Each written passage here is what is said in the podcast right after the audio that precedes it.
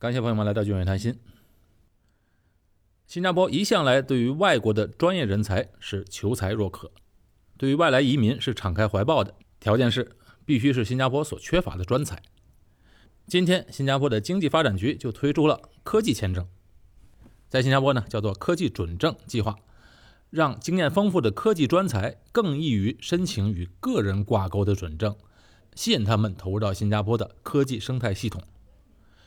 对于这一类的准证啊，提供了特别的方便。申请者他不需要受雇于任何企业，就可以申请科技准证，从而实现在新加坡落户、在企业工作、进行投资以及担任董事职务。可想而知，这类签证将来不管是他的家人来新加坡生活、上学，甚至是将来申请 PR，都能够得到极大的方便。不过，当然对于申请者是有要求的。要满足以下三个条件：第一，就是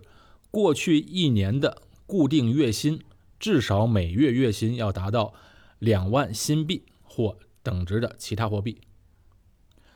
还有就是曾在市值至少五亿美元或拥有至少三千万美元资金的科技企业担任领导职位最短五年；再有呢，就是曾经主导过科技产品的研发工作。该科技产品的活跃使用人数至少有十万人，或收入至少有一亿美元。这个计划呢，从明年，也就是二零二一年的一月起开始申请。现在呢，共设有五百个名额，准证期限为两年，之后符合条件的可以更新。新加坡严重缺乏这类专业技能人才，而且引进这类人才。并不会抢了本地人饭碗，反而会促进新加坡科技行业、互联网行业的发展，从而会促进新加坡的就业市场。哎，另外呢，这个签证也来的特别是时候，因为有很多科技行业的专才都想从美国或欧洲撤回亚洲，那新加坡呢，无疑是最佳的选择地。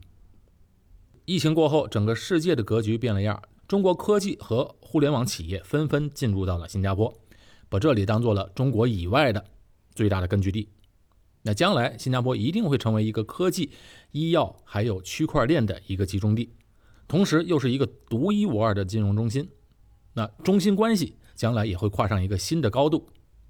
全世界所有的国家进驻到东南亚，甚至是整个亚洲市场，首选的区域中心就是新加坡。可以设想，新加坡在明年疫情结束后，经济一定会腾飞起来。感谢朋友们收听，我是高俊伟，在新加坡，我们下期节目再见。